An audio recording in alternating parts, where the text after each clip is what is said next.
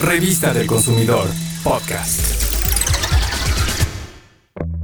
Casi siempre, para elegir un alimento industrializado nos guiamos por el color. Por ejemplo, de un pastelito oscuro se espera que su sabor sea chocolate y un refresco sabor naranja es anaranjado los colores son atractivos para el consumidor. Por eso, existen laboratorios que fabrican colorantes artificiales con elementos químicos y la industria alimentaria los usa para aumentar o dar color a sus productos. Se encuentran en la mayoría de los alimentos y bebidas industrializados y por ello es importante que leas las etiquetas y no creas, por ejemplo, que un jugo envasado, por ser rojo, tiene solo fresa. Si lees la lista de ingredientes, verás algunos con nombres muy raros. Entre ellos están los colorantes. Por ejemplo, azorrubina o carmoicina es el colorante que se utiliza para conseguir el color frambuesa en caramelos, helados y postres. También lo puedes encontrar con el nombre de rojo número 5. Entre los más comunes para refrescos de naranja, helados, caramelos o postres está el amarillo anaranjado S, que tiene otros nombres como amarillo crepúsculo, amarillo número 6 o amarillo ácido número 17.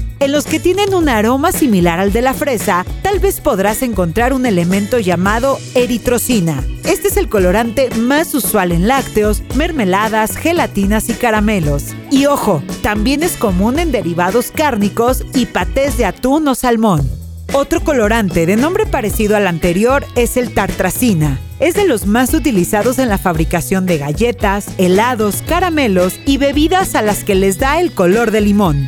También se ocupa en productos salados como sopas preparadas y conservas vegetales. La lista de colorantes artificiales es amplia, pero algo de lo más importante que debes saber de ellos es que cada país tiene sus propios lineamientos en cuanto a cuáles están permitidos y cuáles no.